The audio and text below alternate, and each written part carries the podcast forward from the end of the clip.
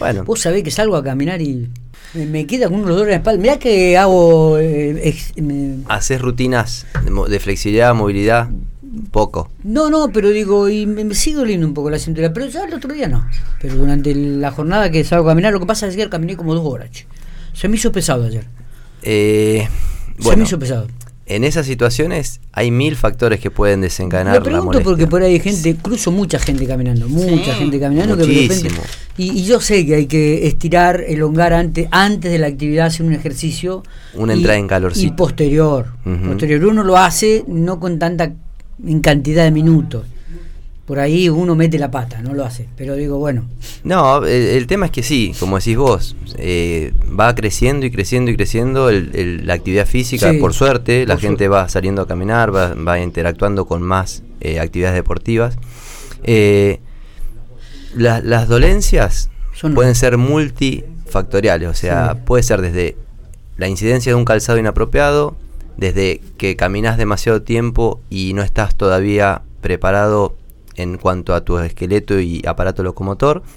Puede ser esto de que hablas vos, de que no haces una buena entrada en calor ni un posterior eh, plan de estiramientos como para descomprimir toda esa carga que, de energía que metiste al caminar. por ahí. Y a veces también, Miguel, tenemos eh, alteraciones ya establecidas, estructurales, como una pequeña discopatía o, o Sí. alguna alteración en el nivel de nuestras columnas del desarrollo, la, la famosa alteración asimetría de miembros inferiores, que a veces es mínima, pero cuando uno... lo que hace, ¿no? Claro. El suelo donde caminás. El suelo, a veces no nos damos cuenta, pero caminamos en superficies que tienen una cierta angulación que, que Bueno, no, es, no es Lo percibida. estoy, haciendo, pero, lo estoy haciendo y me doy cuenta que me hace mal. Bueno, ¿Qué entonces... cosa? Caminar en Eh, lugares cuando, que no. cuando salgo, cuando voy por la avenida hasta el fondo barro, pero cuando agarro el camino a la laguna, Claro. eh, es- Tiene como un- una cierta inclinación que te hace ir como si Por- tuvieses una pierna más larga que la otra. Vos sabés que me, me da la sensación, digo, y esto es esto debe ser uno de los factores. Y el calzado, bueno, también. El calzado, el calzado sí, también, el fundamental, calzado el calzado es fundamental. es fundamental. Es fundamental, Mm. Yo creo que sí. Yo durante mucho tiempo promoví las plantillas y, la, y de hecho Sí, sigo en vinculación con la gente que las maneje y demás. Y a ver, es un, como yo siempre dije, no le salva la vida a nadie, pero es un complemento que viene a mejorar ciertas calidades de calzado. No, igual Un las plantillas vos decís las que... Ortopédicas, las la que- ortopédicas. sí. No, eh, por ejemplo, yo usé muchos años porque te- te- tengo pie, tenía pie plano, después no tuve que usar, mi hija usa, tenía las rodillas casi juntas y se los corrigió muchísimo. Sí corrigen, Sí, ¿eh? sí, sí, Sí, son, sí, son no, no, elementos no. que por eso te digo que, que suplementan a veces el déficit de un Claro. buen calzado. Claro. Pero no es mágico, me refiero en cuanto a que hay alteraciones que no las solucionás solamente con el uso de una ortesis, como es en este caso una plantilla o una rodillera en caso de que tengas una disfunción articular en la rodilla y más, sino que demandan un, un tratamiento o bien un, eh, una adaptación Sí. para hacer ciertas actividades. Y también una resignación a veces de decir, che, después de tanta actividad o de X actividad, sé que voy a padecer un dolor determinado, recurrente a veces en la cintura o en la rodilla, en lo que fuere, que sé que tengo que hacer un tratamiento. O sea, tengo que pasar Y- una sesión de kinesio o unos Claro. masajes o un estiramiento. Sí. No, y eso que hago como eh, Betiana me dio un ejercicio de estiramiento y realmente cuando lo hago me vienen fantásticos. Yo me di cuenta que cuando los hago en el tiempo que tengo que hacerlos, Con la respiración adecuada, con la pausa adecuada, me vienen va para pero mejor. espectacular. Pero Miguel, es, es Pero una, bueno, es una es normal. es una condición Sí, total. que, No, no, no, que no me- tenemos todos Lo disfruto, y disfruto. eh, el que aparezcan dolencias cuando hacemos. A mí, si me preguntás, me duele absolutamente todo después que termino de hacer alguna actividad, el Claro. hombro o la cintura. Uno trata de hacer, pero no tengo la- tampoco la conducta que yo promuevo, digamos, de que hagan el estiramiento y demás, porque nada, uno lo subestima por tiempo y demás. Es cierto. Pero cuando lo haces, tomás conciencia de que es buenísimo. Exactamente, porque después que uno lo hace la actividad esa, te pegas un baño y te sentás y qué bien. Lo hice, me parece que lo hice bien porque te levantás como si nada. ¿me entendés Pero por que eso, porque cuando salimos a caminar solos no tenemos esa conciencia. Cuando, por ejemplo, yo voy al gimnasio, la, la profe no me deja ir si no estiro Sí, sí. bien todos los músculos que utilicé, porque de verdad que después uno los puede padecer, o puede hacer daño. Y eso te lo dicen los 10 profes y los kinesiólogos. 10, 15 también. minutos. Que no es perder, es invertir. No, invertirlo, ganar, claro. exactamente. Digo, es Claro. invertir 10 minutos o Eh, 15. y, y- y el profe que iba con Julito ahí también en la avenida, este también nos hacía estirar, nos hacía alongar.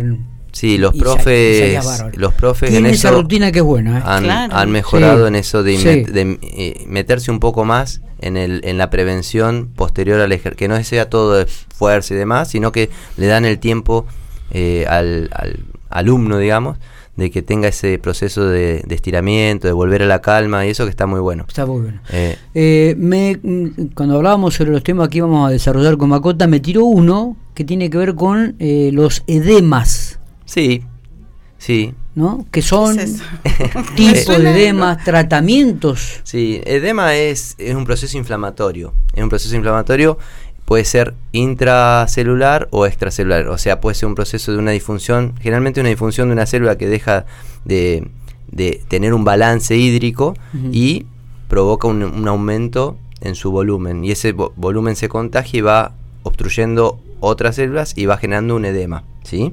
Que es un proceso, como les digo, inflamatorio. Puede haber de, distintas, de distintos orígenes. Puede ser por una disfunción en el sistema linfático, que es el famoso linfedema o el, o el edema que aparece en las personas que han sufrido eh, un- una alteración, un- una sustracción de esas, de esas glándulas, de esos ganglios linfáticos por un cáncer que haya padecido, que viste que está tan vigente el cáncer de mama, que por ahí le hacen las mastectomías y sacan cadenas ganglionares porque eh, la linfa que como es un sistema de defensa del organismo, eh, sacan esas cadenas para que evitar que se disemi- disemine el- el- el- la enfermedad por todo el organismo. Entonces Claro. sacan y como que bloquean ese segmento. Pero al carecer de los conductos y de los ganglios, eh, hay una, una retención de ese líquido que no circula, que eso hace un edema linfático que es tratable con drenaje y demás.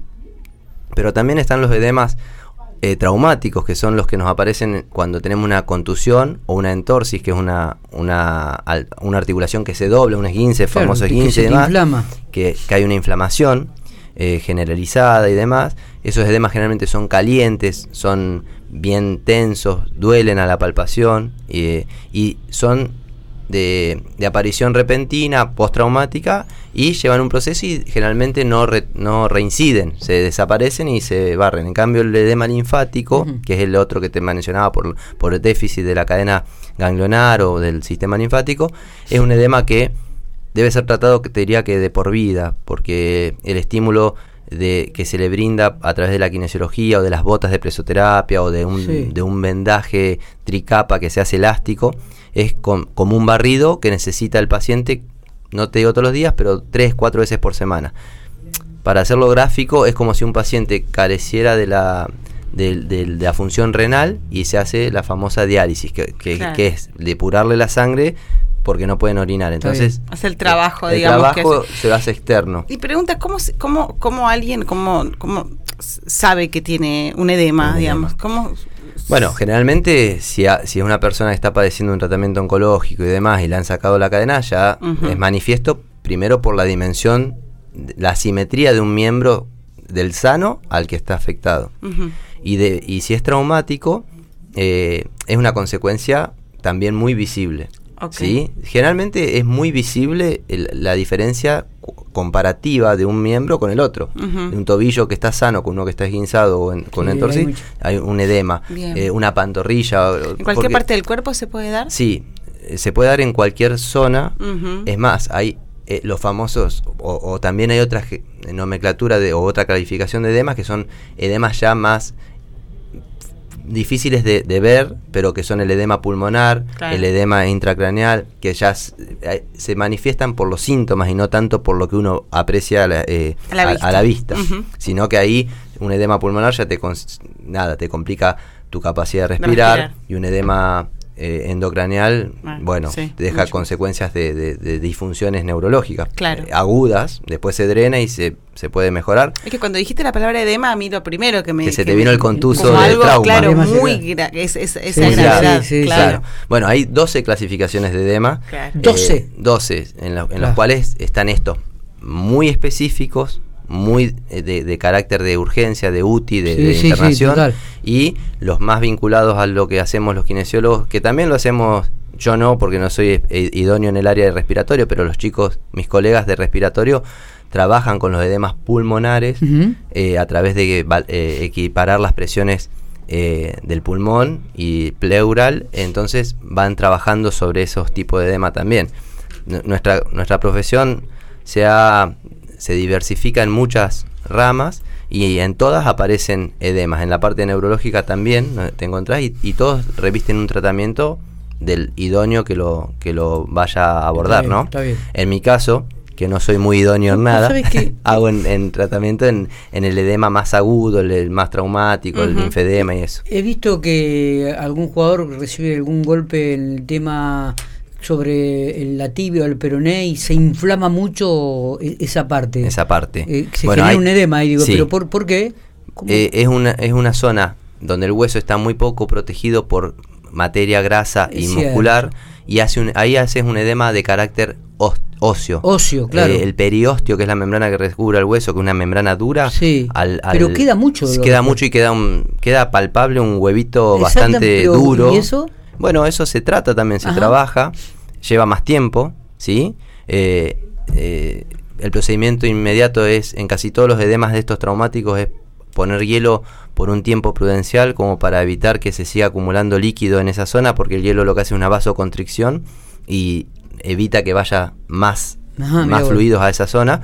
Entonces restringe un poco que, siga habiendo ocupación y el edema se magnifique. Está bien, digo porque cuando uno comienza a ejercer el, los dotes de jugador de fútbol, he recibido algunos golpes y, me han. ¿Te han parecido ese me han, pegado arriba. Así, me, me, dolió mucho, te digo. La vez pasada me trabó uno y me quedó doliendo y enseguida se me inflamó. Dije, a la mierda. No sabían cómo pararte. Este, por eso. Y esto, viste. bueno, nosotros este año en Pico, en, la liga, tuvimos a Manu Peironé, que sufrió un edema de, en el hueso del radio, que es ah, uno de los huesos del antebrazo que forman parte de la muñeca. Sí. Y no era visible ni tenía síntomas. Pero lo dejó afuera. Pero dolor. Lo dejó afuera mucho tiempo de competencia, pero claro, en los estudios complementarios, radiografía, resonancia, el hueso se ve alterado en su estructura y, se ve con otra coloración y demás porque está ocupado de líquido, está inflamado.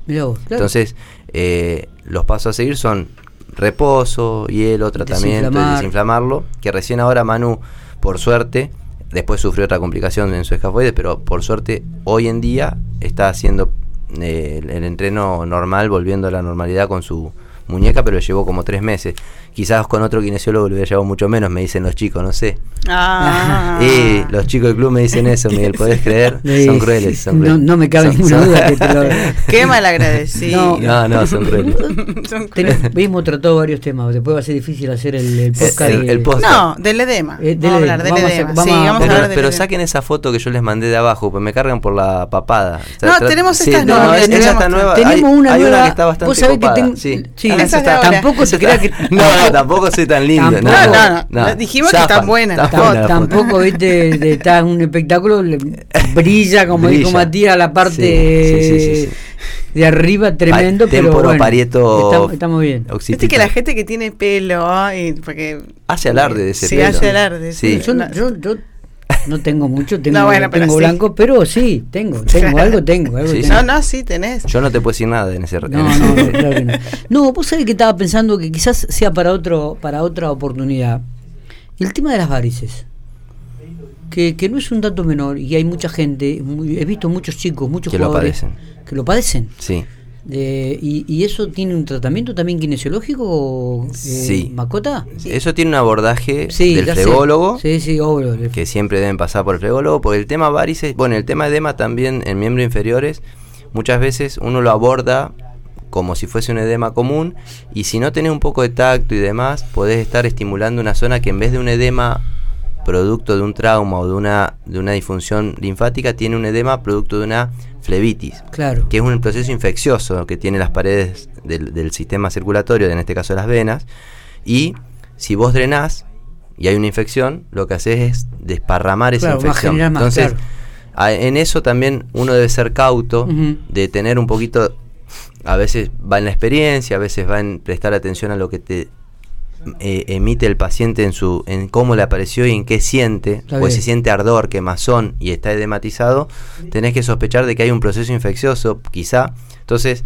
yo siempre en eso trato de ser muy cauto, de, no empezar el tratamiento y derivarlo al flebólogo. Perfecto, no, Pero sí hay tratamientos eh, que van a- en ayuda de los pacientes que sufren varices. La varices es una disfunción de las paredes de la vena Sí, sí, sí. que no tienen las válvulas que hacen que la, la sangre vaya subiendo y no se vuelva, no se estanque, disfuncionan porque pierden tono.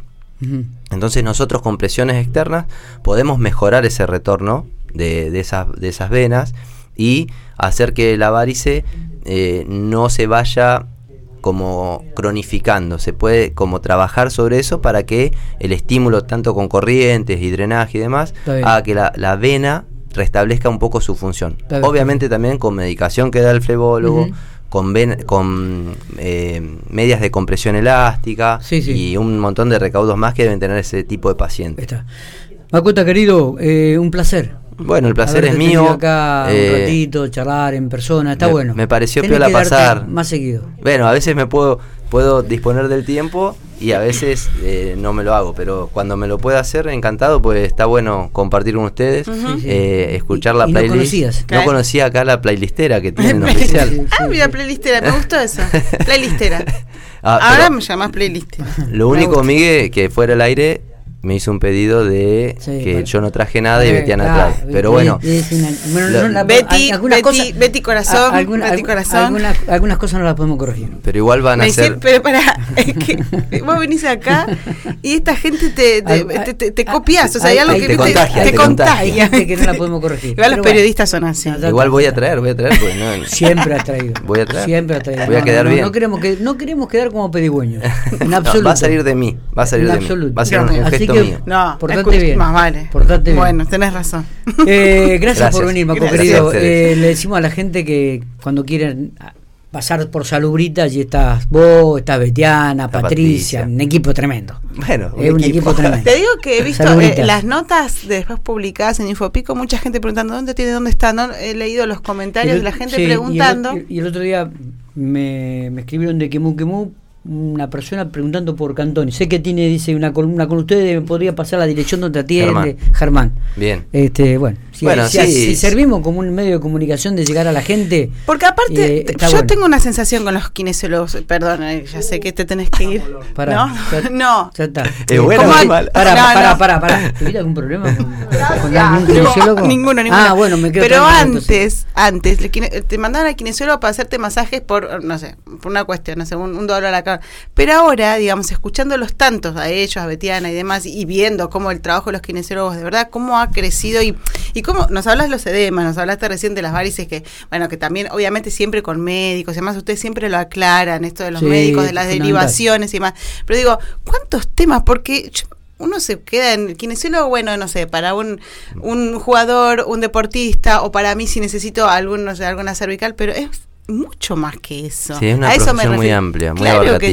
Y, que, y que, disculpame, te interrumpo un No, segundito, sí. pero eh, que por eso se va diversificando en áreas, que está bueno. Como que antes el kinesiólogo era medio generalista Claro, bueno. y ahora tenés el neurorehabilitador que es kinesiólogo, pero neuro, el- como que nos vamos Sí, enfocando y- cada y- cual en lo que mejor, Y por ejemplo, lo que más y mejor hace. en lo Claro. Claro. Bueno, que es una de las únicas en, en la zona, Claro. eh, con esa especialidad, ese posgrado. Entonces es muy amplio y está bueno que cada cual se enfoque, de mis colegas, en lo que mejor hace, porque el todólogo es como que el, que, el dicho mucho abarca, poco aprieta, Claro. para mi manera de ver. ¿eh? Sí, Entonces sí, sí, yo siempre en eso fui muy juicioso y nunca abordo algo que se escapa de mis conocimientos. Que No. es mucho, entonces... Y eso pero- está bueno, decir, mira, esto está bueno saber de- delegar. las Entonces, limitaciones de uno le derivo a colegas perfecto. que hacen neuro, le digo a colegas que hacen osteopatía, RPG, porque no pasa por quedarte el paciente para, para no hacerle lo que necesitas hacer. Totalmente, Entonces, totalmente. en Y eso, que además tienen en sus manos sí, sí, tenés... muy importante, Exacto. ¿no? Y sobre todo que me parece que a través de los años nos pasan